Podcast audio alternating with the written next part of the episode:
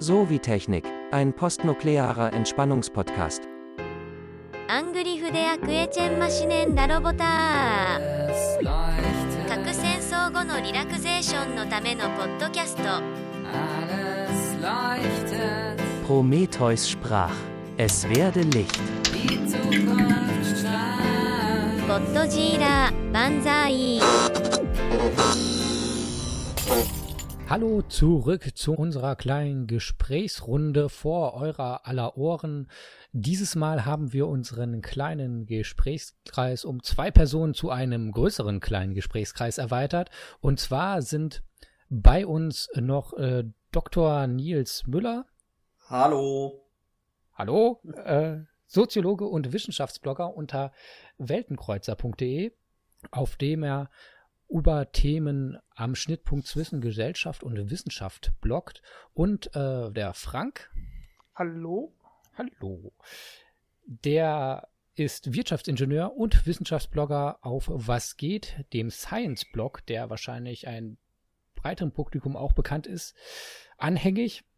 Und dort bloggt er über vorwiegend naturwissenschaftliche Themen, aber auch immer wieder im gesellschaftlichen Kontext. Daneben sind natürlich unser Experte unter uns Fachleuten, der Dr. Diego Compagna. Hallo.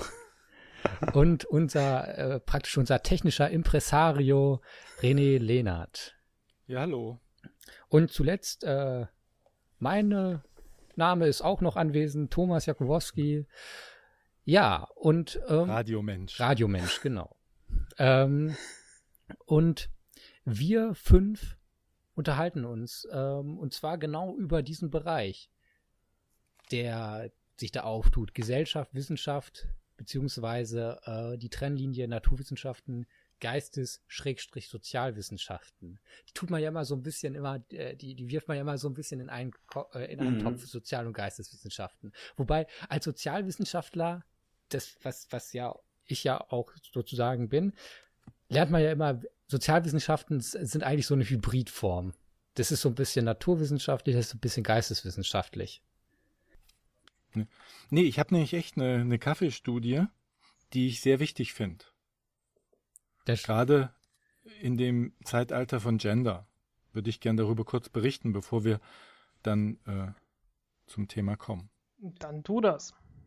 Also, es ist so, drei, drei Studien habe ich hier gefunden, nämlich, dass Kaffee bei Männern schneller wirkt als bei Frauen. Das ist jetzt erstmal nicht so schlimm. Aber, dass Frauen Kaffee besser vertragen, dass sich bei Frauen die, äh, das auf die kognitiven Leistungsfähigkeiten positiv auswirkt, während es bei Männern die kognitiven Leistungsfähigkeiten runterfährt. Das wollte ich deshalb sagen, weil viele Meetings, wo Männer teilnehmen und Frauen, da wird in vielen Meetings wird auch Kaffee getrunken und dann sind wir Männer, wenn wir Kaffee trinken und das nicht wissen, benachteiligt. ist das jetzt, dass sie sich das Ich negativ, verlinke die Studie auch. dass sich das negativ bei Männern und positiv bei Ja, Frauen auswirkt? Männer, ist das Männer jetzt, können dann, das wirkt irgendwie Stress, äh, stressfördernd und die kommen, sagt die Studie, dann nicht so zu so äh, guten Meetings-Ergebnissen wie Frauen. Dann ist ja gut, dass ich so wenig Kaffee trinke.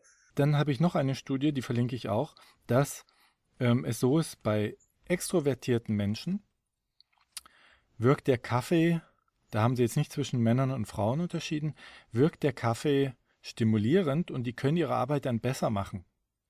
Bei Introvertierten passiert genau das Gegenteil. Die geraten unter Stress und können ihre Arbeit nicht so gut machen. Und das zusammengefasst, also introvertierte Männer sollten Kaffee meiden. So, das äh, war mir ein, war mir wichtig, dass man das, bei uns hören ja viele Bürohengste zu und vielleicht auch ein paar Bürostuten? ja, und, und die können den Männern dann Kaffee, wenn die, wenn die besser dastehen wollen, im Meeting, ja, dann servieren die einfach einen Kaffee. Ne, deshalb immer aufpassen. Oder auf Tee umsteigen. So, das nur, um mal ein bisschen äh, Businessbildung zu machen. Das ist praktisch jetzt unser Serviceanteil. Und der Service, genau. Genau. Service. Zuschauerservice. So. Ach, du tust das so ab, als wäre das. ja, als, als, als. Du hättest jetzt wenigstens noch richtig einen schönen Übergang finden können. Das fällt, so, mir, okay. das fällt mir schwer, weil, ähm, weil ich persönlich auch gar keinen Kaffee trinke. Ähm, weil es mir vom Geschmack her nicht zusagt. Ähm, aber was ja anscheinend auch, äh, äh, was mir anscheinend ja auch einen evolutionären Vorteil gibt, gesellschaftlich gesehen. Und schon sind wir beim Thema Biologie, Kaffee und so, Gesellschaft, Job. So sieht's aus. Naturwissenschaften. War eine naturwissenschaftliche Studie, wäre der Übergang wahrscheinlich gewesen. ja, äh, Kaffee-Inhaltsstoffe zu untersuchen, wäre auch schwierig mit äh, geisteswissenschaftlichen Arsenal. Aber das, äh, das äh, benutze ich doch jetzt einfach mal als Übergang.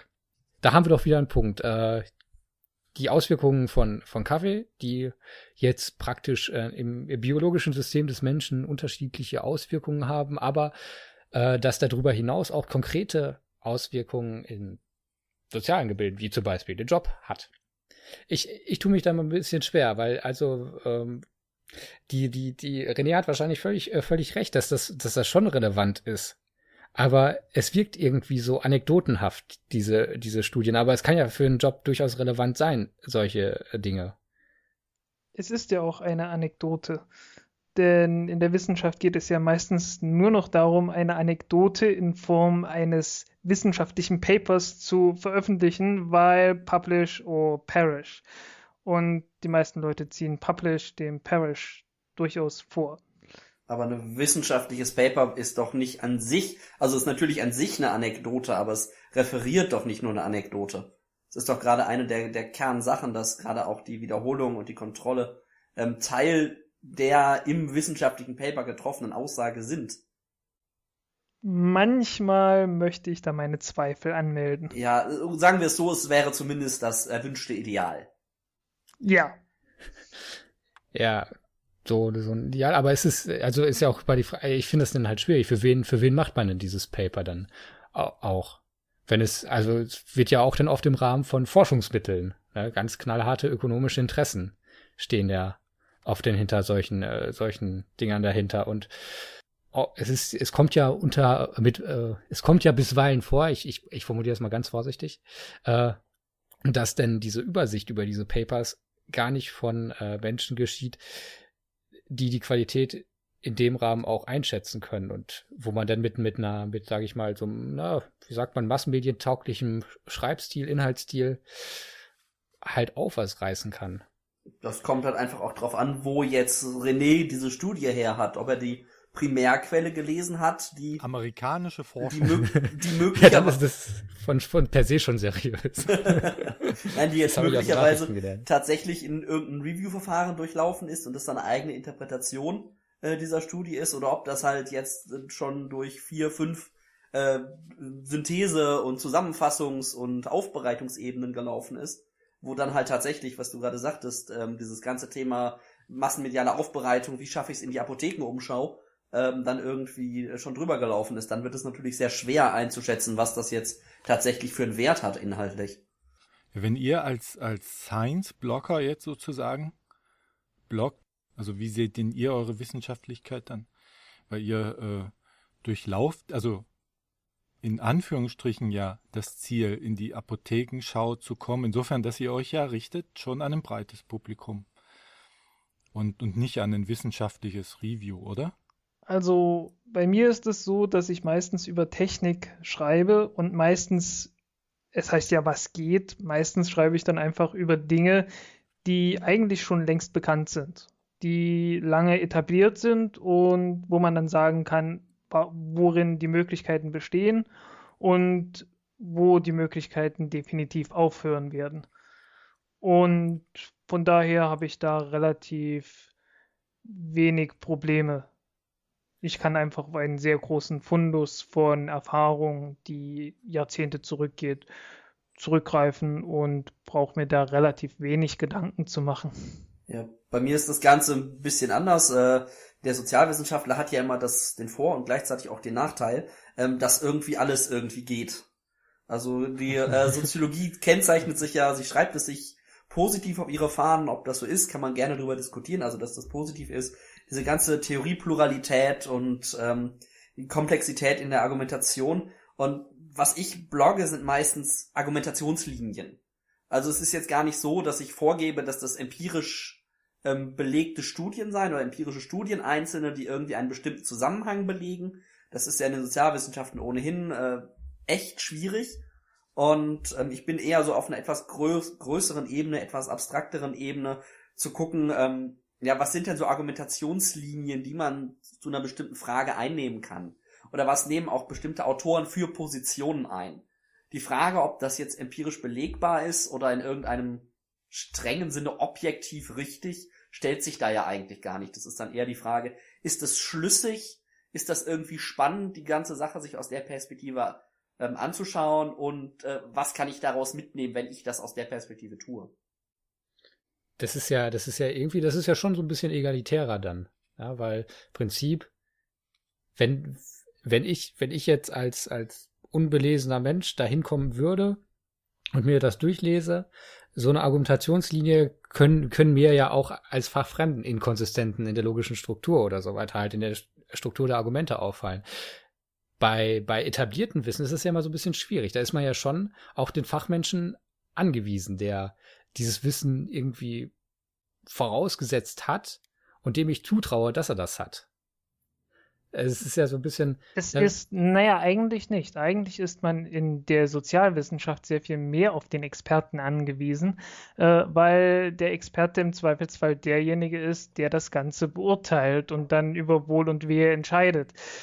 Bei den Naturwissenschaften kann auch jeder Laie, der sich ernsthaft belesen, ernsthaft studiert hat und äh, die Materie mehr oder weniger beherrscht, äh, tatsächlich Dinge beurteilen. Das kommt jetzt das vielleicht. ist bei den Sozialwissenschaften sehr viel schwieriger. Oh, da würde ich aber Einspruch Das haben. wollte ich auch gerade sagen. Das kommt auch wieder sehr darauf an, was man mit beurteilen und so weiter versteht. Klar, wenn ich gewisse Regeln der mathematischen Schlussfolgerungsfähigkeit habe, also irgendwie die ganzen Beweisformen und so weiter kenne und mir sie angearbeitet habe, dann kann ich natürlich theoretisch zumindest mathematische Beweise oder auch viele ähm, formal, formalere naturwissenschaftliche Argumentationen gut nachvollziehen aber gerade in den Sozialwissenschaften, da ist, stellt sich diese Frage richtig oder falsch oft gar nicht. Also es gibt ein schönes Buch, das ich vor Ewigkeit mal gelesen habe und schon wieder fast alles vergessen habe, mit dem schönen Titel Everything is obvious once you know the answer. Und das gilt für in den Sozialwissenschaften oft sehr, dass es oft tatsächlich sehr eingängig ist, was man liest. Es kann natürlich sein, dass der Experte dann dahinter sagt, da fehlt jetzt noch die Dimension. Oder das hat, da, der vernachlässigt diesen Punkt, der irgendwo im Hintergrund noch auftaucht. Aber ich glaube, so eine grobe Argumentationsnachvollziehbarkeit ist in den Sozialwissenschaften relativ einfach. Ähm, die strenge Wissenschaftlichkeit, die man jetzt aus einer formalen Argumentation zum Beispiel erwarten würde, die stellt die Sozialwissenschaft an sich gar nicht, weil sie das aufgrund ihres Objektes und ähm, ihrer ja auch ihrer Herangehensweise an die Welt auch eigentlich gar nicht so gut kann. Ja, und genau darin liegt äh, die Ursache für den Streit dazwischen, ne? Ist nicht auszuschließen. Also ich finde den Begriff Streit ein bisschen, ein bisschen überzogen. Ich finde, die beiden äh, können wunderbar nebeneinander, miteinander und sich unterschiedliche Dinge angucken. Ähm, ich sehe da nicht Notwendigkeit für einen Streik, äh, Streit. Ähm, die Notwendigkeit für einen Streik, das sollte man irgendwann mal diskutieren. Okay. Nee, aber äh, die, ob, die, ob die Notwendigkeit für einen Streit oder gegeben ist oder nicht, finde ich jetzt gerade mal sekundär, weil meiner Wahrnehmung nach gibt es einen Streit. Also wenn, wenn nicht in den, wenn nicht äh, in der Schärfe in den, in, sage ich mal, offiziellen Publikationsformen, äh, wenn man sich so an, den, an, an einer Universität bewegt und äh, Gespräche dann auch führt und so weiter oder auch aufmerksam zu, äh, zuhört, kommen diese Streitpunkte dann oft oder wird das denn oft als Streit geführt? Und ich erinnere mich noch, ähm, dass ich auch mal äh, beim, beim, beim Science-Blog über einen Artikel gestolpert bin, wo es auch um, um äh, Bruno Latour ging, mhm. der über ähm, halt über, über ein, über ein äh, über Science Study äh, Aufsatz, den er geschrieben hat, ähm, was mich gar nicht so sehr interessiert, äh, weil ich bin, ich bin jemand, ich, ich gucke mir auch keine YouTube-Videos an, ich lese die Kommentare unter den YouTube-Videos. ich habe mir dann auch darunter die Kommentare durchgelesen und äh, ja, das, das war schon, das war schon, sag ich mal, ähm, dem, dem Medium entsprechend ein gesitteter Shit, Shitstorm. Es ging nicht so, äh, du hast keine Ahnung, du bist ein Idiot, so, sondern aber es, es, es wurde unterstellt, dass man über, dass man, dass man keine, dass man nicht wisse, wisse, worüber man rede. Das wäre das nicht äh, wisse, der, der Blogautor oder Bruno Latour? Äh, Bruno Latour, dass er mit den Methoden dieser, dieser Wissenschaftsgruppe, die er beobachtet hat, nicht vertraut sei und deswegen die, die, seine Schlüsse und seine, seine Beobachtungen daraus resultieren, dass er viel, äh, dass er eine unglaubliche Unkenntnis über das Feld habe und über die, über die Vorgehensweise da drin.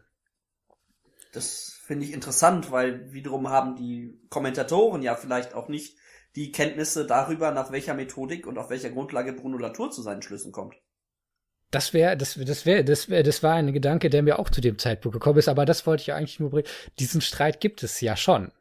Also, äh, ob, ob die Notwendigkeit für den Streit gegeben ist, das äh, würde ich mal sagen, nein, Notwendigkeiten, was ist das schon? Aber, ist, mhm. aber fakt, faktisch ist er da. Okay, dann, dann treff, dann formuliere ich meine Formulierung von gerade um, da gebe ich dir nämlich völlig recht. Ähm, es ist sehr unsinnig, dass er da ist und beide Seiten würden sehr davon profitieren, wenn man ihn beilegen könnte.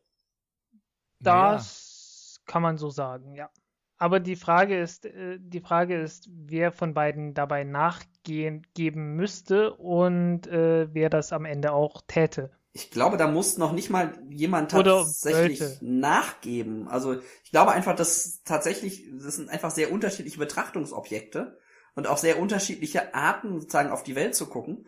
Und äh, ein Beispiel, was ich gerne für innerhalb der Soziologie bringe, wenn sich irgendwie Systemtheoretiker mit Macht und mit Machttheoretikern unterhalten oder so, dass dann irgendwie der eine sagt, dieser Apfel ist rot.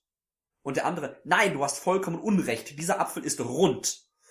Und ich mir so denke, hm, wenn wir jetzt okay, einen runden, roten Apfel beschreiben, dann hätten wir vielleicht was gewonnen.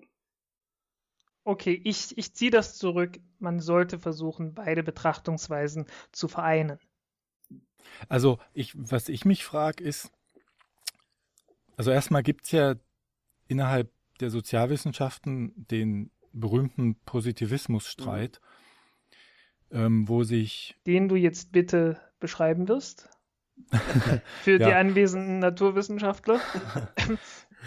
Das ist die Frage, inwieweit naturwissenschaftliche Betrachtungsweisen, Experimente und diese, diese Ansicht von exakter Wissenschaft Einzug in sozialwissenschaftliche Untersuchungen halten können.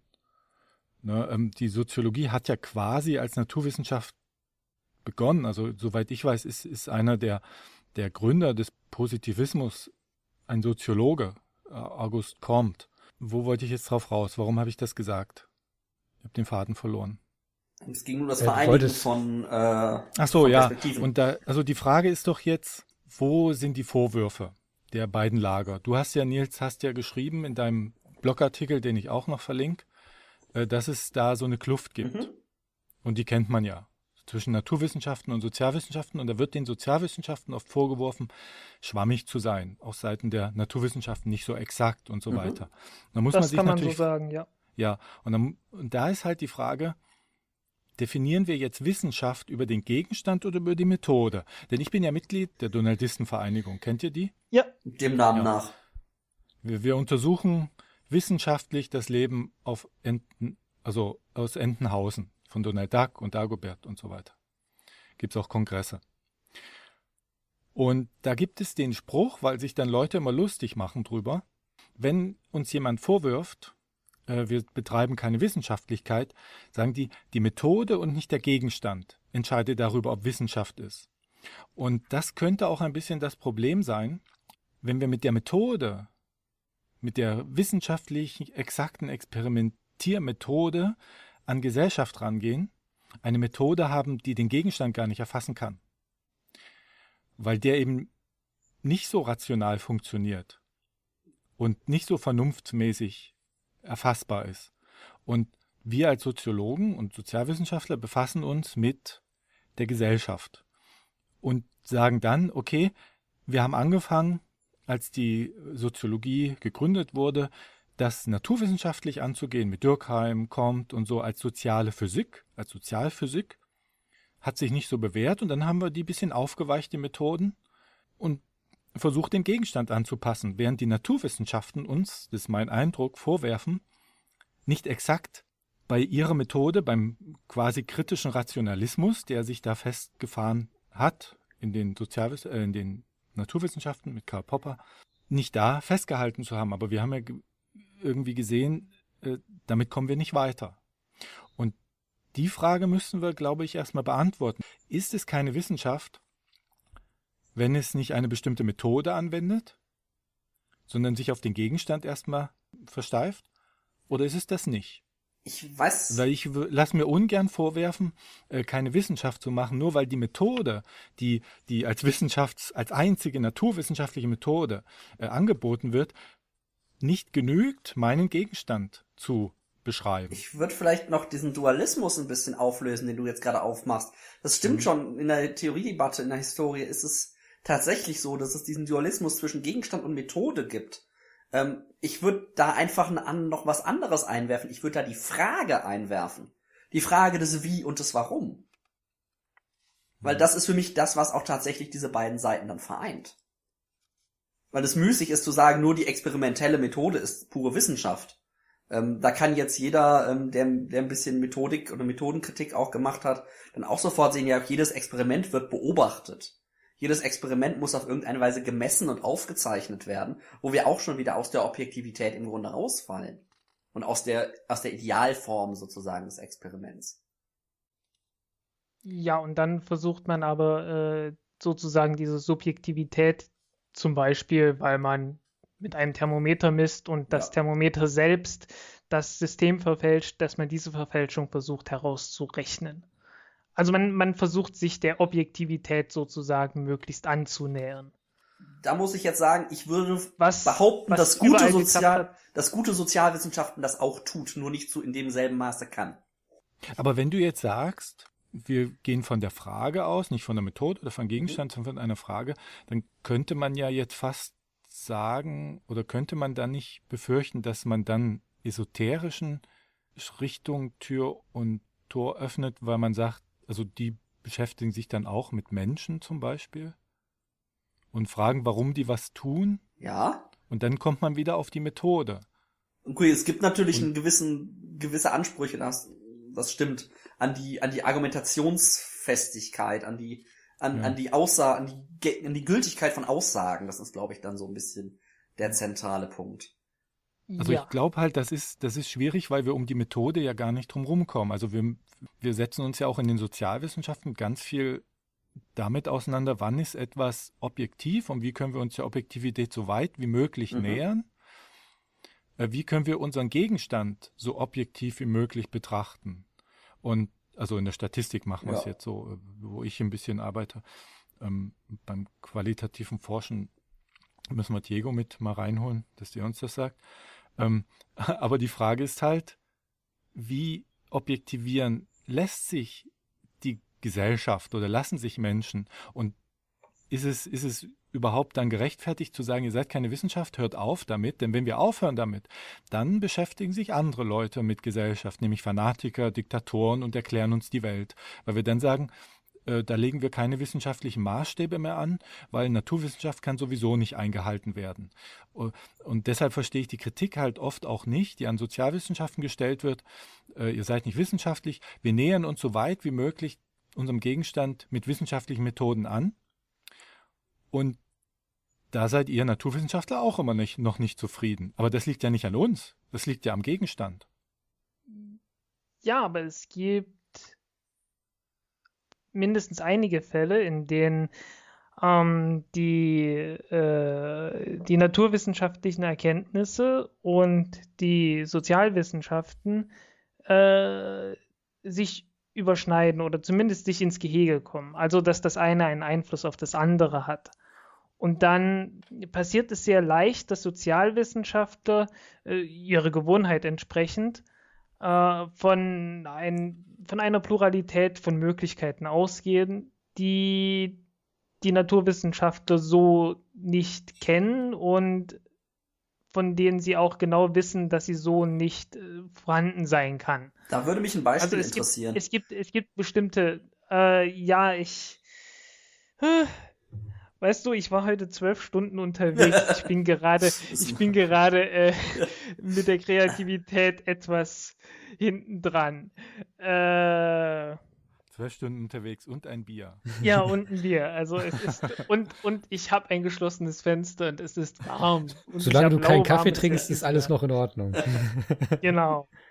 Ähm, also äh, beispielsweise, wenn sich äh, Sozialwissenschaftler darüber unterhalten, ähm, wie, wie eine Gesellschaft mit Atommüll umzugehen hat, dann muss sie zuallererst äh, die Ergebnisse der Naturwissenschaften akzeptieren, welche Eigenschaften der Atommüll hat und welche nicht. Genauso müssen sie sämtlichste Erkenntnisse, zumindest die, die festen Erkenntnisse, akzeptieren, was man in der Geologie kennt und äh, aus diverser Technik was man halt mit dem Atommüll machen kann. Ich habe darüber geblockt, okay. das ist ziemlich viel, kann ich hier nicht erklären. Ja, Aber äh, ich sag mal, das, das muss man, das muss man halt akzeptieren und äh, mir sind schon einige Sozialwissenschaftler begegnet, die dann gesagt haben, ja, das ist halt nur so eine Möglichkeit, das zu betrachten und das ist es eben nicht. Ich glaube, da kann ich, da kann ich ganz gut einhaken, genau an das Beispiel.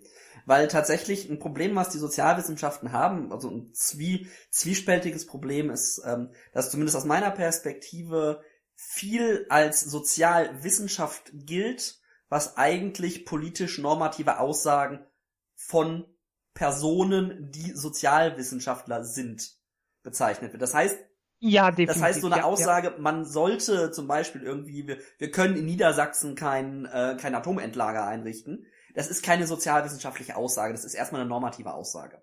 Das ist die, das ist der, die eine Dimension. Die ist vielleicht von einem Sozialwissenschaftler getroffen. Und gerade in der deutschen Sozialwissenschaft gibt es die Tendenz, ähm, tatsächlich auch mit der ganzen Geschichte um die kritische Theorie und diese kritische Perspektive sehr stark wissenschaftliche und normative Perspektiven zu vermischen. Das ist die eine ähm, Sache. Also, das ist dann was, okay, wo ich sagen würde. Lass mich mal ganz kurz, ja. lass mich mal ganz kurz eines sagen. Äh, demzufolge sollten wir dringend unterscheiden zwischen dem Streit zwischen Naturwissenschaftlern und Sozialwissenschaftlern und dem Streit zwischen Naturwissenschaften und Sozialwissenschaften. Ich ja bin mir nicht sicher, ob man das, ich bin mir nicht sicher, ob man das trennen kann, wenn ich da jetzt noch mal kurz einhaken darf. Weil, okay. ähm, ich glaube, ich, ich glaube, es ist, es ist, es ist, es ist grundsätzlich diese beiden, diese, sage ich mal, beiden Figuren der Sozialwissenschaften an sich und der Sozialwissenschaftler, Sozialwissenschaftlerin auseinander zu dividieren. Genauso aber ist es aber auch, ist es schwierig, das auf der Seite der Naturwissenschaften zu tun, weil der Vorwurf, der dann ja oft kommt, der ist ja derart, dass was, dass dann gesagt wird, das, was ihr da jetzt äh, rausbekommen habt, gerade bei so sehr kontroversen Themen wie Atomenergie, Atommüll und was ihr da von, von naturwissenschaftlicher Seite kommt, das ist so, das, das, das liegt nicht in dem Ding Natur, äh, äh Atommüll, sondern das ist, äh, das ist eine soziale, also es entstammt eurer, eurem sozialen Feld, wo auch ökonomische Interessen wirken und so weiter und so weiter, die dann äh, halt äh, diese Aussagen verursachen, wenn ich das sagen will. Also ich glaube, das, das ist der Punkt. Und das ist, das ist auch ein Punkt, den kann man nicht ohne weiteres äh, von der Hand weisen, weil es gibt ja auch, ähm, ich, äh, wenn, wir, wenn wir jetzt in den Bereich der Biologie gehen, und ähm, darauf beziehen sich ja auch immer viel, oder das war ja auch, sage ich mal, so die Initialzündung der, der kritischen Theorie. Das war ja auch das, das, äh, das Dritte Reich, das NS-Regime, ähm, wo es auch diese, dieser naturwissenschaftlichen Sachen gab, halt, die dann von, von Rassen sprachen, wo dann halt auch die Rassenhygiene ins Spiel kam als als seriös wissenschaftlicher Ansatz in, an der Uniklinikum Münster waren nach der NS-Zeit noch vier Dekane des, der, des Uniklinikums äh, Rassenhygieniker und so weiter, die dann auch natürlich da mit ihren rassehygienischen äh, Theorien weitergearbeitet haben. Und das muss man aber auch äh, dazu sagen, nicht, dass ich jetzt die Universität Münster diskreditiere. Die Universität Münster hat ihre NS ähm, Verstrickungen und so weiter ziemlich gut aufgearbeitet und auch ganz klar benannt und sich da nicht versucht, aus der Verantwortung zu ziehen. Ähm, aber ich, genau. Ich glaube, ich glaube, dass man, äh, dass man das nicht vergleichen kann.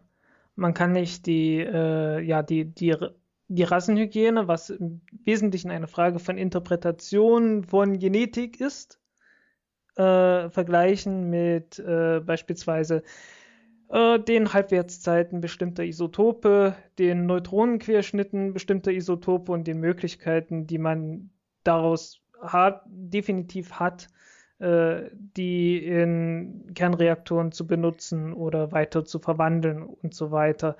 Das kann man sehr definitiv, sehr objektiv machen, völlig unabhängig vom eigenen sozialen Hintergrund, völlig unabhängig vom eigenen wirtschaftlichen Hintergrund, während die Frage der, der reinen Interpretation von Genetik und ähm, von den Auswirkungen, die Genetik auf Gesellschaft hat und so weiter und so weiter, äh, eine völlig andere und sehr viel subjektivere Sache ist. Ja, aber haben wir denn nicht das Problem, dass wir denn mehr oder weniger jetzt schon mal die Biologie irgendwie aus dem Bereich der objektiven Naturwissenschaften rausgelöst haben? Nein, nein, man, wir haben die Interpretation der Ergebnisse der Biologie aus den Naturwissenschaften herausgelöst. Aber das gleiche gilt auch genau das, was auch gerade schon mal anklang, als du von, ich weiß gerade nicht mehr, wer es von euch war, von den, von den, von den Feldern geredet hast, in denen solche Argumente fallen. Also ich glaube, genau wie du jetzt gerade ähm, die, die Verknüpfung auflöst zwischen Aussagen der Biologie und Interpretation dieser Aussagen, äh, genau das Gleiche lässt sich zumindest in Maßen ähm, auch auf die Sozialwissenschaften treffen. Und das ist einer der Punkte, auf die ich gerade hinaus wollte. Also ein Sozialwissenschaftler kann auf wissenschaftlicher Grundlage, was man jetzt irgendwie so nach den klassischen Kriterien der Wissenschaftlichkeit sehen würde, keine Aussage darüber treffen, wo ich ein ähm, äh, ein Endlager einrichten sollte, weil eben irgendwelche Halbwertszeiten, irgendwelche Sicherheit von irgendwelchen bestimmten geologischen Materialien oder so eine Rolle spielen. Was er aber natürlich sagen kann, aufgrund äh, von wissenschaftlicher Aussage, ist zu sagen, okay, wenn das in dieser Form in der Debatte steht, wird es schwer, das umzusetzen. Das ist vielleicht, wäre vielleicht einfacher in der Debatte, die wir in, ähm, in Baden-Württemberg oder in Schleswig-Holstein führen würden, anstatt in Niedersachsen. Also ich glaube, auch da lässt sich genau diese Unterscheidung des Treffens von Aussagen und des Verwendens von Aussagen in Diskussionen oder in Entscheidungsprozessen ähm, tatsächlich äh, verankern. Und was eben auch gefährlich ist, was gerade in diesem Rassehygiene-Beispiel auch so ein bisschen anklang, ist zu sagen, äh, wir haben eine wissenschaftliche Erkenntnis, eine naturwissenschaftliche Erkenntnis im engeren Sinne, ähm, und daraus ergeben sich zwangsläufig sofort Handlungsanweisungen. Und das, das haben wir nämlich nicht. Das gibt es nicht. Das wird nicht funktionieren, weil sie immer gefiltert werden müssen, weil sie in den meisten Fällen, zumindest wenn es um große Themen geht, durch einen politischen Prozess durchlaufen, in, in dem dann natürlich auch äh, völlig irrationale ähm, Überlegungen, persönliche Ängste oder ähm, nicht, äh, nicht in meinem Garten Argumente eine Rolle ähm, spielen, die dann aber auch relevant sind. Weil dann wird nämlich auch diese naturwissenschaftliche Erkenntnis äh, nur zu einem Argument in ganz vielen zu einem, was eine objektive Bestätigung vielleicht haben mag, was aber im großen Teil der Bevölkerung relativ egal ist. Ja, also der, der Punkt ist, glaube ich, dass die naturwissenschaftlichen Erkenntnisse den Handlungsrahmen vorgeben.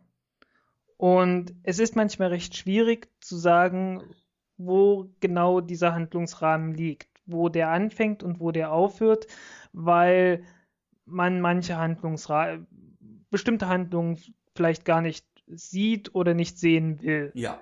Äh, zum Beispiel äh, werden viele Leute gar nicht darüber nachdenken, dass man vielleicht äh, mit Atommüll umgehen kann, indem man weiterhin äh, Atomkraftwerke betreibt.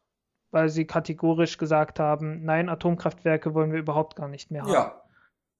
Aber da sind wir in der politischen Diskussion, da sind wir nicht mehr in, der, ja, das ist, in das wissenschaftlichen eine, äh, Erkenntnisprozessen.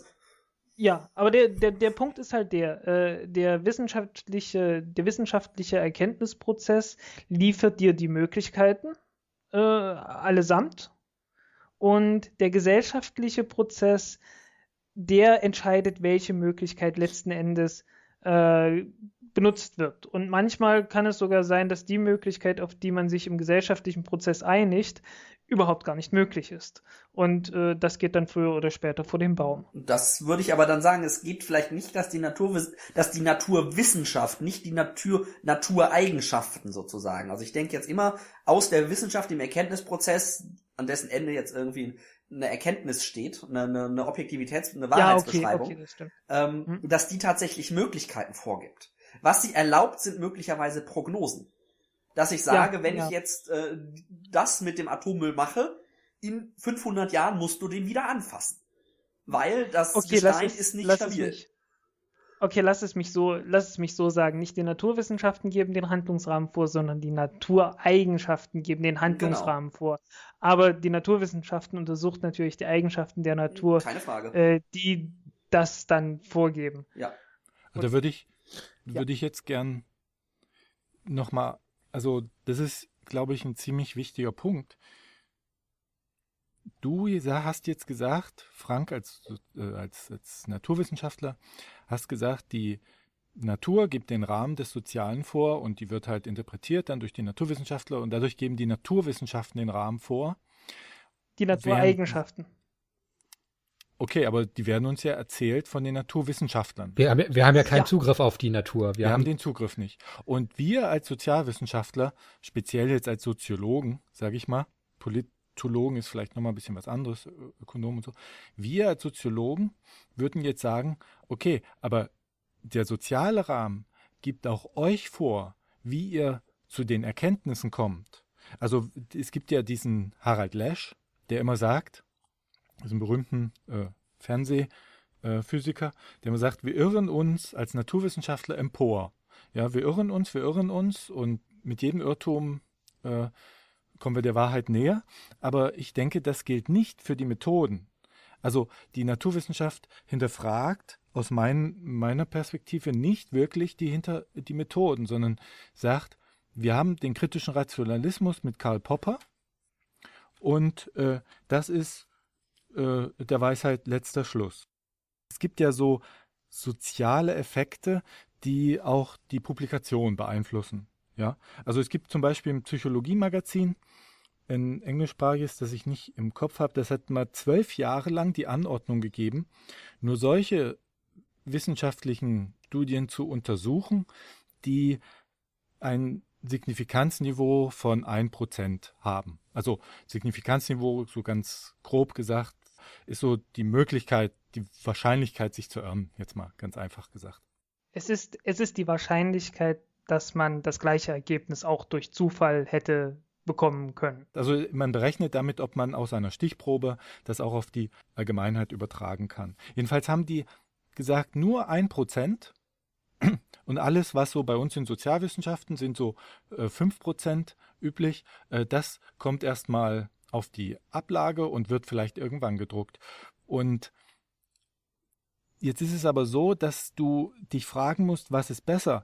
Eine hohe Korrelation, zum Beispiel von einem Medikament und der Genesung, aber eine höhere Irrtumswahrscheinlichkeit oder eine ganz minimale Korrelation zwischen einem Medikament und der Genesung, aber eine sehr, eine sehr geringe Irrtumswahrscheinlichkeit. Und die haben sich halt dafür entschieden. Und dieser Entscheidungsprozess, den kann man dann untersuchen, wie er zustande kommt, aufgrund von sozialen äh, Kontexten. Oder wenn ihr kennt vielleicht diesen Schubladeneffekt, dass Ergebnisse, die nicht signifikant sind, äh, nicht publiziert werden, weil interessiert niemanden so wirklich, ja.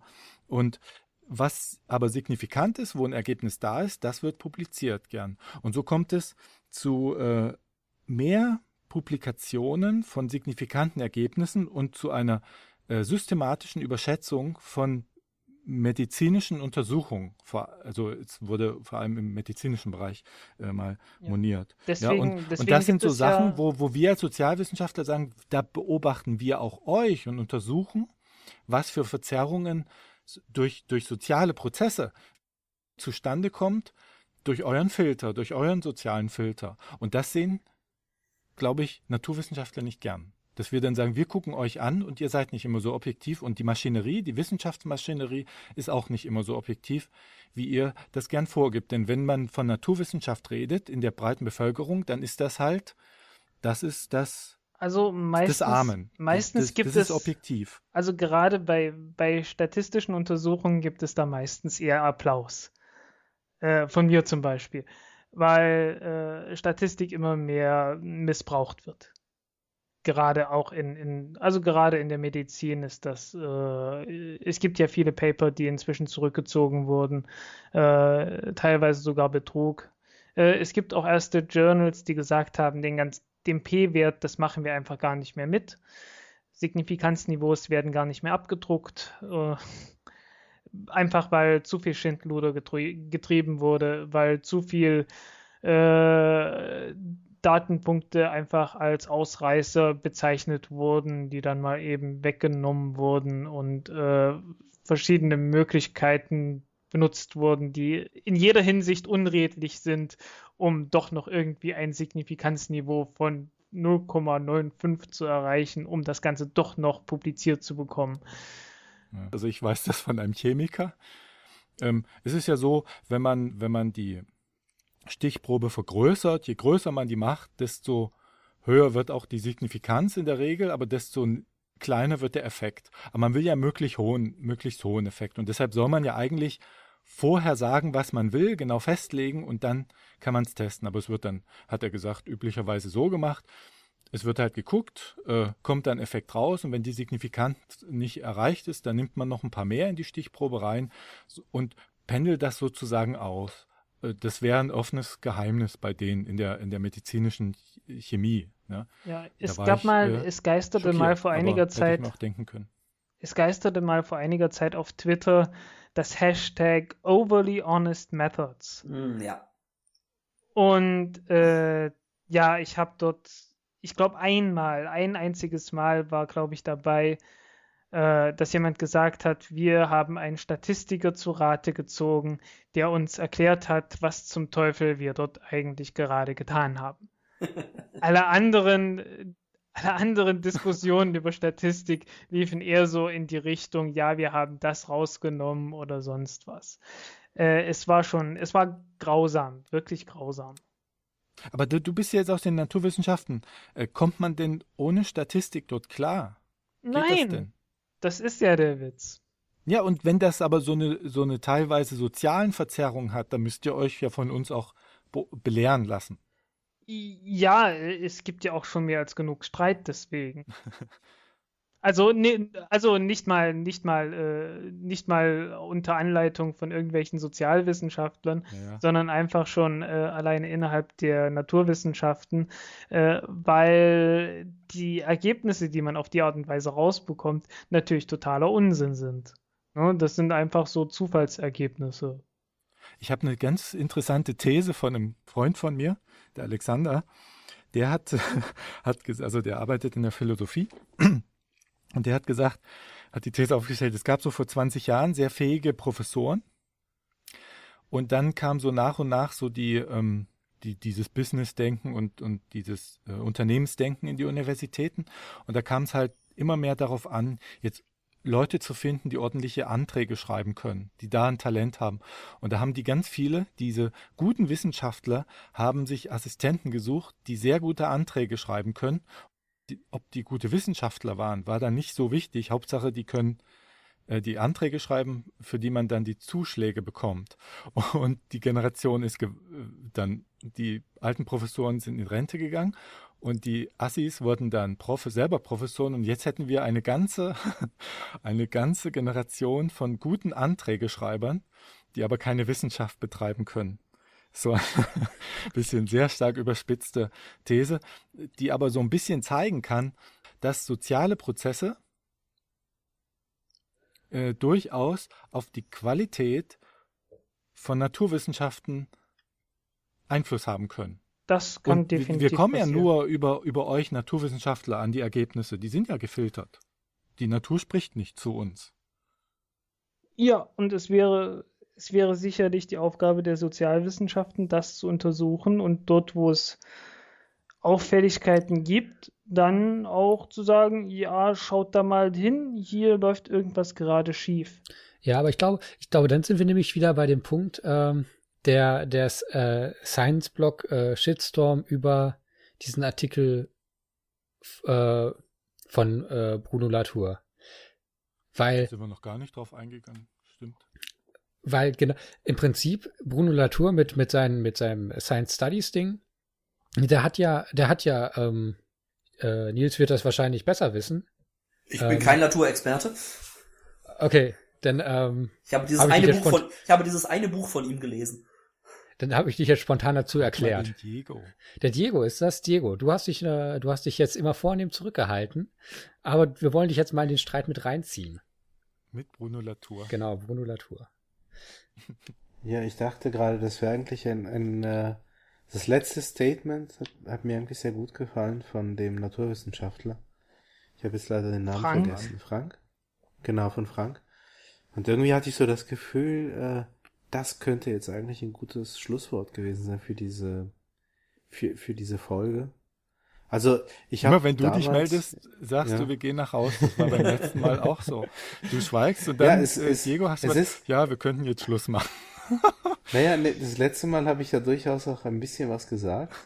Aber, ähm, aber so, dass, dass ich, ja, also der Wirkungsgrad war einfach nicht so, nicht so positiv. Aber es ist also, ein sehr effektiver Rausschmeißer, das muss man sagen. Wahnsinnig, ja, wahnsinnig lang gebraucht, um äh, etwas zu sagen, was man in üblicherweise in wesentlich, also wesentlich schneller hätte sagen können. Aber wie auch immer, auf jeden Fall, ähm, ich glaube, dass Platon, da müssen, da müssen wir, René, da müsstest du Alexander fragen, den du ja bereits äh, mhm. zitierst, zitiert hast. Ich glaube, Platon äh, hat, oder Sokrates, also sein, sein Lehrer sozusagen, ich weiß nicht, einer von beiden, glaube ich, hat gesagt, dass Vernunft bedeutet auch, äh, also sozusagen zu wissen, wann äh, es angeraten scheint, nichts zu sagen. also, also verstehst das fand, du? Das fand ich jetzt weil, nach einer Vernunft, also, fand ich die ne, Aussage sehr enttäuscht. Nein, also weil Vernunft ist, ist ja Logos und Logos, also im Griechischen jetzt, also ganz ursprünglich, also sozusagen, was jetzt so die, die, die Wiege sozusagen der abendländlichen, also der Kultur des Abendlandes, wenn wir sie jetzt in das antike Griechenland verorten möchten, dann würden wir eben sagen, okay, Logos ist dann der erste Ausdruck dessen, was so man unter ungefähr Vernunft verstehen könnte. Und gleichzeitig bedeutet Logos ja aber auch Wort, also das gesprochene Wort äh, hauptsächlich, aber natürlich auch das geschriebene. Und äh, da in einem dieser dieser Dialoge, ähm, die ja alle von Sokrates geführt werden, aber ja von Platon ja dann nachträglich quasi aufgezeichnet worden sind, also verschriftlicht worden sind und irgendwann fängt ja Platon an, sozusagen mit Sokrates zu sprechen. Also tut's dann, also, äh, naja, wie auch immer. Auf jeden Fall, ich weiß halt eben nicht mehr, ob das sozusagen diese frühe Phase äh, fällt, also so, dass man das eher Sokrates äh, dann zuordnen müsste oder eher Platon. Da müsstest du halt Alexander nochmal fragen. Aber ich fand das damals halt sehr beeindruckend, dass sozusagen Logos als Wort, aber eben, wenn wir eher darunter Vernunft verstehen, auch bedeuten kann, dass es manchmal sozusagen vernünftig ist, ähm, keine Worte zu gebrauchen. Und ich hatte jetzt nicht das Gefühl, dass ich mich da jetzt irgendwie hätte. Ich habe so gern zugehört und die Diskussion war doch so so äh, so vernünftig, dass ich jetzt nicht weißt du wusste, wie ich wie ich das hätte vernünftiger werden lassen we können. Weißt du, was ich und, jetzt machen werde? Ja? Äh, ich ja? werde mir dein Statement auf auf eine Karteikarte schreiben ja. und dann lege ich mir so Karteikarten an, die ich immer einsetzen kann, ja. wenn ich irgendwas gefragt werde. Immer. Was wie bei, ja, wie bei Stefan Raab, also mit diesen, diesen Tasten. Die ja, genau, so. Und dann, was immer total klug, weil das klingt ja sehr intelligent und man verweist auf Platon und so weiter, ne? Wenn man sowas ja. dann, und dann sagt man nichts, aber hat voll äh, ins Schwarze getroffen. Aber äh, trotzdem, ich äh, finde es gut, dass du dich noch gemeldet hast. Vor allen Dingen die Wirkung, also, die Wirkung ja. von Platon ist immer sehr viel größer, als wenn man sagt, Konfuzius sagt. ja, der, ist, der ist ein bisschen das stimmt, äh, ja. entwertet ja. worden. Überst ja. Überstrapaziert. Ja, das geht dann schnell irgendwie so ein bisschen ins Esoterische, mhm. also was natürlich, was natürlich äh, absolut nicht ihm nicht gerecht wird, aber ähm, ich habe den Eindruck, dass das dann schnell so in diese Richtung Wobei geht. Platon mit seinen Aber, Ideen auch, ja. so, also mit der, mit der Idee, dass den von, von, von Menschen und so herrschen, bevor der Mensch da äh, reinschlüpfen kann, das, da können sich Esoteriker auch dran bedienen. Aber bei Konfuzius ist es, Konfuzius sagt ja nur, der begründet ja kaum. Platon hat alles schon begründet, aber Konfuzius sagt ja nur. Deshalb sagt man ja auch, er naja, sagt. Äh, das kommt daher, dass im Chinesischen die Werke immer anfangen mit Konfuzius sagt, also Kung Zu Shuo ba ba ba ba ba. Ne? Also, also irgendwie, die, die, die, die fangen halt jeden Absatz damit an, Ja, dass ich man glaube, gesagt hat. ich, ich habe also ich habe mal einen Bericht über ihn gehört und da sagte ein Historiker, es wäre in der Gegend damals eher so gewesen, dass man, so wie bei uns im Mittelalter dann in, in, in Europa, äh, dann eher, also dass so ein Gelehrter dann seine Begründung eher aus seiner Wichtigkeit und seiner eigenen Person herzieht. Ich bin, ich, ich bin der und der und deshalb äh, kann ich das so und so sagen. Aber ich glaube, das ist Oh. doch heutzutage nur sehr beschränkt ist es anders. ja auch immer. Ja, genau. ja, genau. Das ist heute ja äh, im Grunde immer Also soweit ich, soweit ich, also ich habe nicht viel von Konfuzius gelesen, aber das, was ich gelesen habe, äh, er bezieht sich im Wesentlichen aus seiner Erfahrung aus, äh, aus den, den diversen Adelshäusern, bei denen er gedient hat. Äh, also er, er ist ja so ein Adliger gewesen, der halt praktisch keinen Regierungsposten gefunden hat, weil es gab mehr Adlige als Posten. Und das war halt damals so eine, äh, eine Phase. Ne? Also es gab dann eine ganze Reihe von Adligen, die halt hochgebildet durchs Land gezogen sind und das Ganze war dann die, die Zeit der 100 Schulen, also die Zeit der 100 Denkschulen. Und äh, also er, er hat, er hat das schon sehr gut begründet und äh, ich, ich würde, ich würde so weit gehen zu sagen, dass die, die Theorien und das, was Konfuzius gesagt hat, äh, dem, was beispielsweise ein Aristoteles gesagt hat, im Nichts nachsteht. Das ist genauso mehr oder weniger aus empirischen Dingen äh, entstanden, wie auch bei Aristoteles. Einfach aus, aus Ansehung der diversen verschiedenen Staaten, die damals in China gegeneinander gekämpft hatten, weil das war so eine Zeit, als gerade äh, angesagt war, dass dort eine ganze Menge Königreiche gegeneinander gekämpft haben und versucht haben, die, die Oberherrschaft äh, zu bekommen und sich sozusagen äh, beim Kaiser einzuschleimen. Also es gab einen Kaiser, aber der hat so die Finger rausgehalten und einfach gesagt, ja, die Könige dirigieren halt ihre Königreiche.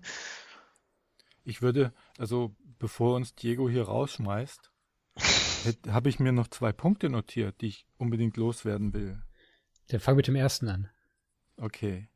Äh, Nein mit dem zweiten. Nee, das erste ist, da will ich mal äh, Wasser auf die Mühlen unserer Kritiker kippen. Es gibt ja den Begriff des Soziologismus. Das ist eben genau das, dass wir als Soziologen naturwissenschaftliche Erkenntnisse zum Teil nicht wahrnehmen und nicht in unsere Überlegung einbeziehen. Und kennt ihr die Sokel, Sokel, glaube ich, heißt der Alan Sokel, Affäre äh, in den 90ern? Da hat der ein Physiker. Ach, warte, warte, warte, ganz, ganz es. gleich, ganz gleich. Wie hieß Ja. es? Wie hieß es? Äh, oh, Mensch. Towards a. Ich komm's Wie, wie der Artikel heißt, weiß ich jetzt nicht mehr. Äh, Es ging um Quantengravitation als transgressing, soziales Konstrukt. transgressing the boundaries. Transgressing the boundaries towards a transformative hermeneutics of quantum gravity. So hieß das Ding. Wow, das hast du noch im Kopf. Ich habe lange gebraucht, bis ich es mir merken konnte. Jedenfalls hat er, hat er dort, das war ein Hoax, also das war eine Verarsche. Also es war so, die Sozialwissenschaftler haben immer mehr über die Physik auch geschrieben und da hat er als Physiker willkürlich Sachen auseinander ge, äh, gehauen, die eigentlich überhaupt keinen Sinn ergeben, wie er dann später gesagt hat. Und das wurde publiziert in einer Zeitschrift für Soziologie und wurde von Soziologen auch diskutiert. Und soweit ich die Geschichte kenne, hat er dann gesagt, das ist nur Spaß gewesen. Ich wollte euch nur zeigen, dass ihr da also auch Mist unter Umständen reproduziert, wenn ihr unsere Ergebnisse so also un unnaturwissenschaftlich reflektiert. Und die haben es trotzdem weiter diskutiert. Die haben ihn dann ausgeblendet. Ich fand das auch sehr spannend. Ein schönes, schönes Beispiel, wo ich in meiner eigenen äh, Arbeit drüber gestolpert bin. Ich habe zu sozialem Raum geforscht in meiner Doktorarbeit. Und es gibt, ich habe es leider nicht mehr die Stelle tatsächlich nachweisen können, aber es gibt in dieser ganzen raumtheoretischen Debatte eine schöne Stelle, wo äh, Albert Einstein dafür kritisiert wird, dass er doch die soziale Dimension des Raums außen vor lässt. Fand ich auch sehr süß. Ja, ich, ich hatte vor kurzem, ich hatte vor kurzem ein, äh, ein schönes Zitat gehabt. Eine Rakete hat vier Dimensionen. Äh, die Tiefe, die Breite, die Höhe und die Politik. Äh, es- da muss man sagen, es gibt ja äh, den so, äh, was habe ich gesagt, Soziologismus, aber es gibt auch den Naturalismus, dass es die Gegenbewegung gibt, die und Naturwissenschaftler, die sagen, alles, aber wirklich alles in der Welt ist naturhaft erklärbar. Und da habe ich erst kürzlich ein, ein, ein ähm, im Radio gehört, äh, ähm, Philosophen Michael Hampe, der in Frage stellt, dass es Natur überhaupt gibt.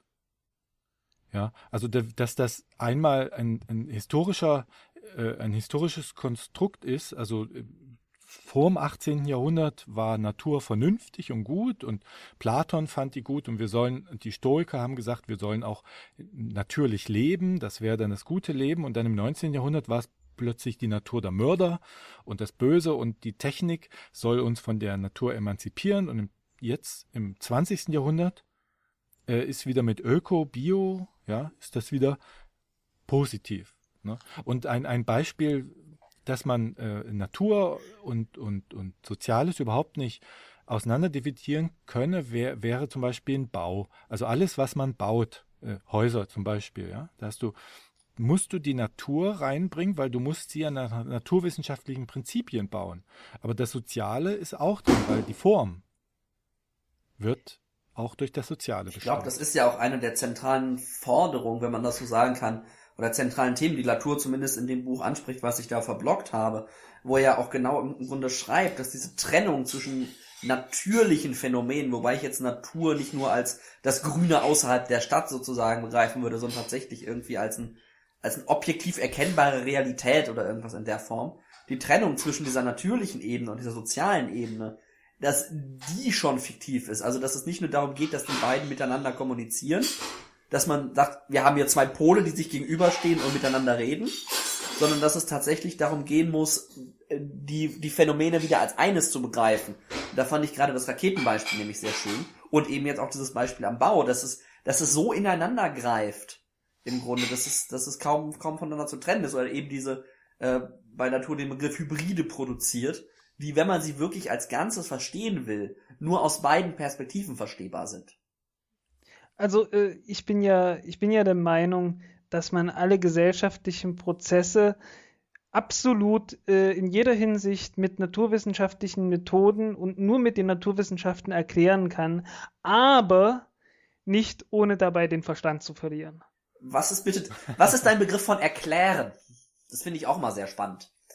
Naja, einfach, einfach genau zu sagen, wie das Ganze funktioniert. Also, äh, bis ins allerletzte Detail. Aber wie gesagt, das, das geht, aber nicht ohne dabei den Verstand zu verlieren. Und damit man das nicht tut, äh, fängt man dann irgendwann sowas äh, zu tun, wie Sozialwissenschaften zu betreiben, damit man es einfach nicht damit man sich halt nicht zu weit in den Details, damit man sich nicht zu weit in den Details verliert, die man äh, anführen müsste, um soziale Prozesse dann tatsächlich mit äh, reiner Naturwissenschaft, mit reiner Chemie und Physik äh, erklären zu können. Also bist du ein Anhänger, kennt, kennt ihr den Doktor Stoll? Ja. Alexander Stoll. Das ist aber eine heftige der Beleidigung. Ist, der jetzt. ist nein, also der ist gestorben. Also, Erstens, ja. es gibt nur äh, drei. Zweitens, ich möchte, ich möchte dazu nur mal kurz einwerfen, dass er gestorben, von mir weisen. dass Physik? er gestorben ist, ist nicht Mathematik? sicher. Dass er gestorben ist, ist nicht sicher. Es wird, es wird gemunkelt, es wird gemunkelt, dass die, äh, dass die USA ihn kassiert haben, weil er ist ja Experte für, Strahlentechnik. äh, für, für Massenvernichtungswaffen und dass die den kassiert haben und äh, der jetzt für die arbeiten muss. Wird gemunkelt. Ich sag's ja nur. Ja. Aber ich will dir das gar nicht vorwerfen. Aber er hat gesagt, als letzter vor kurzem noch oder vielleicht noch lebender Universalgelehrte unserer Welt, hat er gesagt, es gibt, alles ist erklärbar durch Physik, Mathematik und Philosophie. Muss man wissen. Das muss man wissen. Muss man Ja, wissen. wie gesagt, aber das kann man tun, aber nicht ohne den Verstand zu verlieren. Und äh, alles weitere über die Person äh, des Herrn Stoll sollte man sich dann daraus ableiten können. Ver- Verstehe ich dich dann richtig? Wir Menschen sind nicht in der Lage, alles zu erklären, aber hätten wir ein größeres Gedächtnis, was mehr, also ein bisschen mehr RAM, dann also prinzipiell ist es erklärbar. Und das, da, da bin ich mir halt nicht sicher. Also das glaube ich nicht. Aber das ist ja letztlich ich bestreite das Wort ein bisschen. Aber ansonsten würde ich das so sagen. Aber da sind wir dann auch in dem Bereich der Glaubenssätze. Ja. Das ist dann, also das kann man ja nicht, das ist ja die alte Frage. Sind wir determiniert, ein Uhrwerk oder als Welt oder nicht? Ja, es ist im Prinzip die Frage, es war doch das, das Gedankenspiel vom Laplace'schen Dämon, oder? Der genau diese, diese Fähigkeit hatte, aus, aus dem, aus der Kenntnis des vollständigen Zustands des Universums zum Zeitpunkt T den vollständigen Zustand äh, des Universums im Zeitpunkt T1 vorhersagen zu können. Das ist ja, ja. genau diese, diese Perspektive des deterministischen Weltbildes. Bist du Determinist, Frank? naja, wenn man, dann, wenn man sagt, ja, wenn man sagt, dass man es prinzipiell könnte, aber praktisch eben nicht, ja. Ja, dann das Universum ist dann sozusagen aus deiner Sicht so angeordnet, dass es ja, aber es ist, es ist, es ist so groß, also man, man bräuchte, man bräuchte eine ließ. Maschine oder, oder ein, ein, ein, äh, ein, ein Konstrukt, auch ein biologisches Konstrukt ist ja völlig egal, das, das ungefähr mindestens genauso groß und genauso komplex wie das Universum ist um zu sagen, wie das dann, äh, ja, um, um zu sagen, was dann im Zeitpunkt t plus 1 passiert. Und von daher ist das völlig egal. Man kann es nicht innerhalb des Universums äh, konstruieren. Von daher. Wobei wir jetzt natürlich auch wieder bei einem sehr naturwissenschaftlichen Verständnis von Erklärung sind.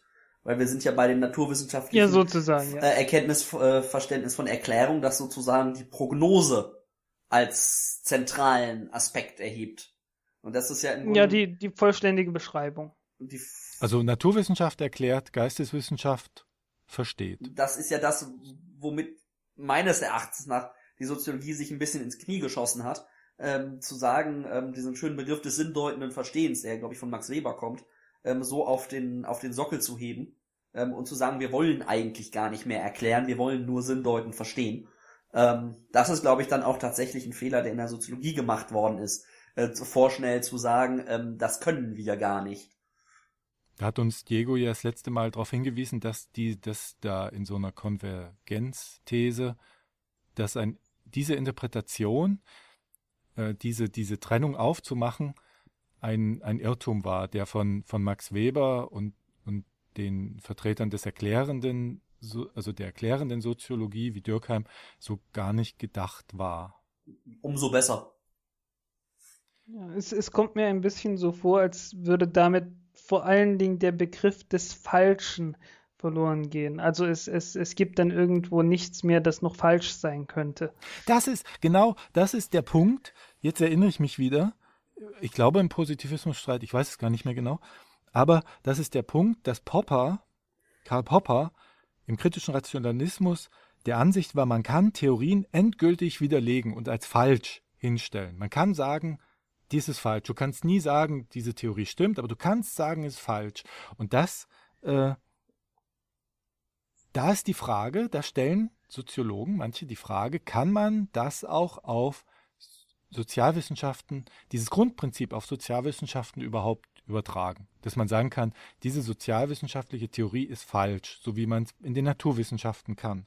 Äh, ist, ist, ja, so ist ja total praktisch, ne? Ich meine, so als Wissenschaftler, wenn man eine Theorie hat und dann sich sicher sein kann, ja, also falsch kann sie gar nicht sein, weil den Begriff des Falschen haben wir abgesetzt das ist doch total bequem, ne? Das ist das, dann die, die, die wissenschaftliche Hängematte, nicht? Das ist auf der Ja, aber Moment, das heißt ja, weil es bequem ist, hat ja noch keine Aussage darüber, kannst du keine Aussage darüber treffen, ob es auch falsch ist. Und man muss. Das ist ja kein Argument, das ist bequem, deshalb ist es falsch. Man muss natürlich auch noch einen. den, den, den Begriff ist ein, ein falsch hat er ja schon lange abgeschafft. Also das, das, ist ja, das ist ja das das ist ja genau der Punkt, ne? Sobald du nicht mehr sagen kannst, dass etwas falsch ist, äh, dann ist irgendwo äh, die Grundannahme, dass es sowieso in irgendeiner Weise richtig ist. Jetzt möchte ich aber mal dem Naturwissenschaftler gesagt, das, das, ist halt ganz zu bequem, ganz gewaltig ähm, die Frage stellen oder eine kleine Theorie an den Kopf werfen, dass die Naturwissenschaften das im Grunde ziemlich genau ebenfalls so tun.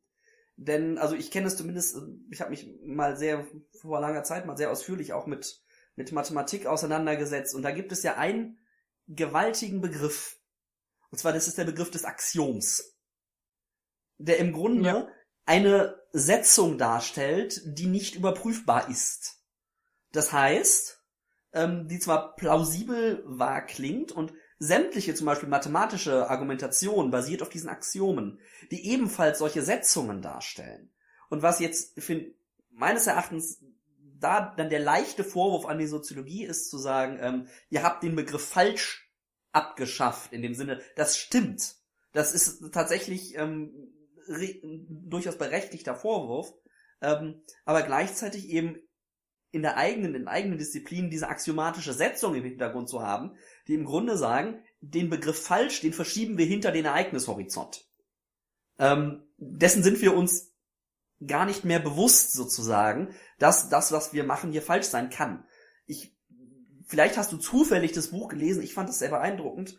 Ähm, wenn Frank mir da eine naturwissenschaftliche Einschätzung zu geben kann, umso besser. Das Buch von Lee Smolin ähm, im Universum der Zeit der, mhm. der eine ganz gewaltige These auch wieder da aufstellt und sagt, diese Idee der Naturwissenschaften, dass die Naturgesetze, die wir jetzt herausfinden, zeitlich universal wären, das muss gar nicht so sein.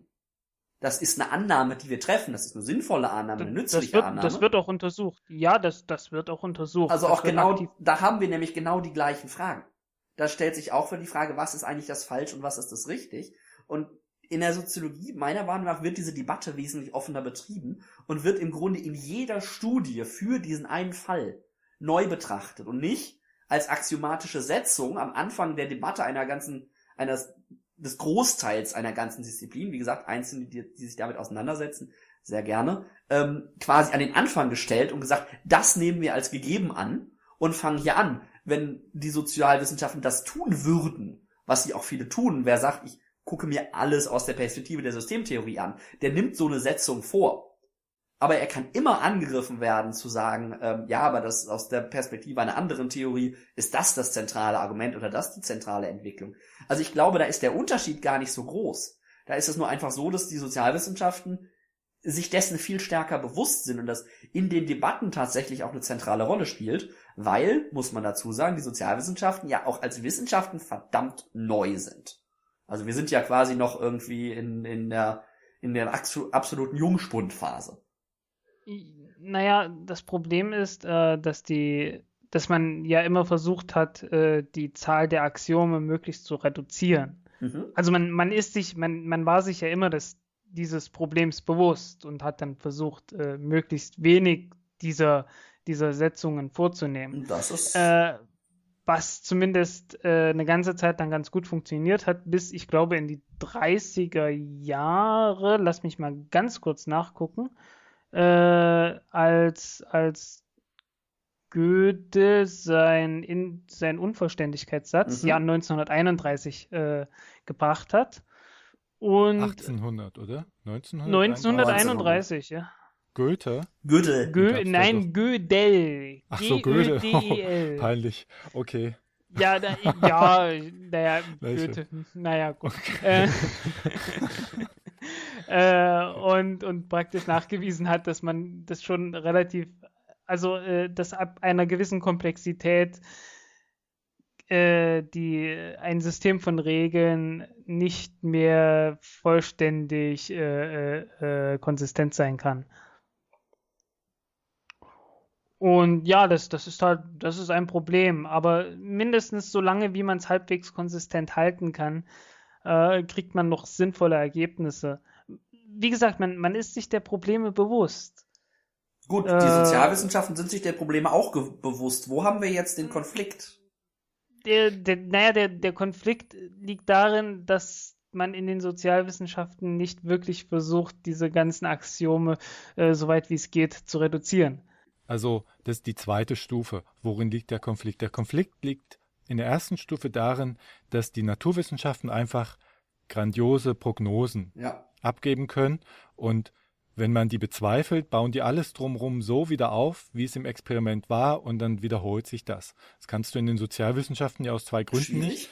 Du kannst das, die das Gesellschaft nicht nochmal genauso das Dumme aufbauen. Ist vor allen Dingen bei den Sozialwissenschaften, äh, bei den, bei den Naturwissenschaften, wenn du dagegen verstößt, dann tritt dir die Natur einfach in den Hintern.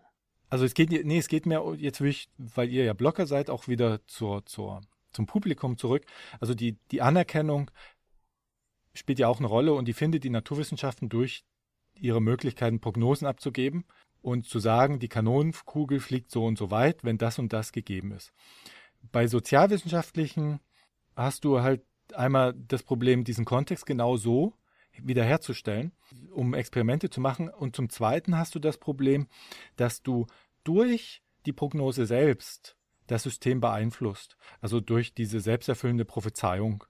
Also ist ja bekannt mit der Ja. Benzinprognose, ne? äh, die Benzinpreise werden knapp, alle kaufen Benzin und es wird tatsächlich knapp. Hast die Prognose bestätigt. Und da gibt es Überlegungen, wie man äh, aus dieser Falle rauskommt. Also da gibt es ja das aristotelische Logikprinzip von richtig und falsch. Und dann gibt es so andere Logiker wie das, die Günther-Logik, gegen also die neben richtig und falsch noch was anderes setzt. Das ist ähm, ein, ein Beispiel wäre so eine Prognose, eine Prognose, dass nach dem Auslaufen ein, äh, ein Schiff kentern würde. Das will man jetzt testen auf richtig und falsch und der Kapitän läuft erst gar nicht aus. Ja. Dass die Prognose selbst auf das System, auf die Gesellschaft wirkt, ist ein, ein zusätzliches Problem, was wir haben. Und bei den Kanonenkugeln will ich noch mal kurz äh, euch sagen, euch, euch da, euch Naturwissenschaftlern, da hast ihr zwar sagen könnt, die Kanonenkugel fliegt in so und so einer Bahn so und so lange, das perfekt voraussagen könnt, aber ihr nehmt ja gar nicht alle äh, Sachen mit rein, die wir mit reinnehmen müssen. Hat der Schütze der Kanonenkugel einen guten Tag gehabt? Fliegt äh, zufällig ein Vogel äh, in die Kanonenkugel rein? Das blendet ihr alle aus. Also wenn wir so viel ausblenden würden, ne, dann wäre es ja keine Soziologie mehr. Wir müssen in der Gesellschaft so viele Faktoren müssen wir mit reinnehmen. Also die können wir gar nicht mehr reduzieren, sonst hätten wir ja Physik. Ne? Der Gegenstandsbezug ist und nicht der Methodenbezug, zu sagen, wir müssen alles mit dieser experimentellen Methode beschreiben können. Nein, wir haben einen Gegenstand, wir haben die, ähm, die Gesellschaft und das zu beschreiben, da brauchen wir eben 2.000, 3.000 Variablen. Ne? Und dann kannst du nicht mehr vorhersagen, ob die Kanonenkugel fliegt, weil du gar nicht mehr weißt, ob irgendwo ein Verbot erlassen wird, ein gesellschaftliches Waffenverbot. Dann fliegt nämlich überhaupt keine Kanonenkugel. Da kannst du noch so viel Physik machen. Ne? Naja, das, das dreckige Geheimnis der Naturwissenschaften ist ja, äh, dass man das sagt und dann halt in manchen Situationen sagt, ja, das können wir halt nicht berechnen.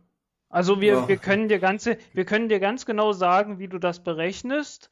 Ja. Und du wirst jetzt einen Supercomputer damit für die nächsten, naja, zwei, drei Millionen Jahre damit beschäftigen können und dann wirst du genau wissen, was rauskommt. Ich möchte das nochmal ergänzen, weil ähm, es gibt ja, es gibt ja viele Theorien, die dann auch noch dazu, noch äh, zu diesen ganzen Variablen, die ja sich da bewegen, noch eine, noch, noch eine Zusatzdimension nehmen, hernehmen, dass sich das, was denn da passiert, gar nicht mehr aus den einzelnen Variablen beschreiben lässt, sondern nur noch aus dem Zusammenspiel der Variablen. Also Ja, dass genau. es, dass es analytisch keinen Sinn mehr macht, also dass es analytisch überhaupt keinen Sinn ergibt, diese Variablen einzeln zu betrachten, sondern dass die Variablen zusammen halt das, das ist ja, weil ich glaube, das ist ja das, was man den Emergenz nennt, dass das alles zusammen mehr als ist als die als als äh, die Summe seiner Teile. Ne? Das kennt man, glaube ich. Ich glaube, das praktische Beispiel ist aus der ist, ist einfach aus der aus der aus der Sprache halt ein ein Wort ist ist sehr viel mehr als die Zusammensetzung der Buchstaben. Ja, also Und- es, es gibt unendlich viele Beispiele. Äh, Ja. die, das einfachste Beispiel ist, glaube ich, das Drei-Körper-Problem. Äh, ist ganz einfach. Also sowas wie sowas wie Erde, Sonne, Mond äh, ist schon mal analytisch nicht mehr beschreibbar. Also du, du kannst jetzt keine Formel äh, aufstellen, die dir ganz genau sagen kann, äh, was Erde, Sonne und Mond, selbst wenn es sonst auf, im ganzen Universum nichts gibt, äh, was die genau tun werden. Ist es nur praktisch nicht möglich oder theoretisch undenkbar? Ist es nur Äh, praktisch? theoretisch, äh, theoretisch undenkbar, aber praktisch möglich. damit. Moment. Jetzt, jetzt hast du mich verwirrt. Äh, das Ja, das, das, war auch, das war auch Sinn und Zweck der Sache. Äh, der Punkt ist, theoretisch ist das echt unmöglich.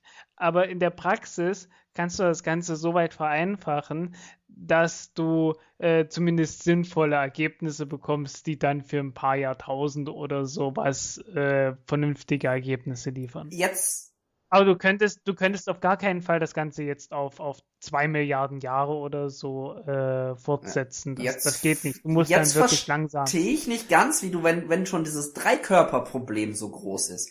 Jetzt in der Soziologie, wenn wir uns mal auf gesellschaftlicher Ebene bewegen, haben Ja, wir es- quasi ein gibt- 100 es gibt Millionen ein- Körperproblem. Jetzt stellt sich mir die Frage, wie geht das zusammen mit deiner Aussage von vor, ich weiß nicht, einer halben Stunde, dass im Prinzip alles sich entsprechend modellieren und äh, beschreiben ließe, wenn wir nur den gigantischen Megacomputer hätten. Ja, es, es gibt eine zweite Methode, das zu machen. Du kannst nicht nur einfach eine Formel aufschreiben, das wäre die elegante Variante, Mhm. die halt beim Dreikörperproblem nicht mehr funktioniert. Äh, die unelegante Methode ist einfach, dass du äh, ein, in kleinen Zeitschritten vorwärts gehst Mhm. und für jeden Zeitpunkt tatsächlich, äh, wir- wirklich für jeden Zeitpunkt berechnest, wo ist jetzt gerade der Körper, wo geht der als nächstes hin. Und dann beim nächsten Zeitpunkt das gleiche nochmal berechnest und beim nächsten Zeitpunkt das gleiche nochmal berechnest und so weiter Okay. und so weiter. Gut, das ist natürlich schon eine Und- massive Einschränkung. Das ist eine sehr massive Einschränkung, ja. Also mein Philosophieprof hat auch, war ein überzeugter Determinist, wie ich beim letzten Mal schon erzählt habe, der mir die Soziologie zunächst sehr, sehr madig gemacht hat, weil das keine Wissenschaft sei. Und äh, ich denke, das können wir nicht wirklich lösen. Also das, ob, also ich glaube es nicht, ich glaube nicht, äh, ich bin kein Determinist, aber ich, ich glaube, da kommen wir auch nicht Nee. weiter, oder? Da Glaub sind wir nicht. ich glaube, dann sind wir nämlich in einem sehr interessanten äh, Bereich und zwar dem Bereich der Ideologien. Und es gibt ja, äh, es gibt ja auch durchaus äh, seriöse Argumentationslinien, die auch natürlich den, die, die Wissenschaft in eine halt in diesem Gegenstand zuschlagen als eine spezifische als eine spezifische Ideologie, die das äh, alles äh, beschreibt. Aber ich würde sagen, ähm, darüber können wir uns weiter unterhalten, wenn wir uns wieder zusammensetzen. Und ich möchte noch mal äh, einen sehr honorigen ähm, Mann zu Wort kommen lassen. Praktisch als Der immer für das letzte Wort zu haben ist. Und zwar, ähm, und zwar stammt dieses Zitat äh, Ach von. so, ich dachte, du willst Diego sprechen lassen jetzt. Nee, ich, ich wollte Max Planck sprechen lassen. genau. Ähm, aber äh, um jetzt äh, nochmal den, den Max, den Max zu Wort kommen zu lassen. Und zwar hat der Max gesagt, eine neue wissenschaftliche Wahrheit pflegt sich nicht in der Weise durchzusetzen, dass ihre Gegner überzeugt werden und sich belehrt, als belehrt erklären, sondern vielmehr dadurch, dass ihre Gegner allmählich aussterben und dass die heranwachsende Generation von vornherein mit der Wahrheit vertraut geworden ist. Alles leuchtet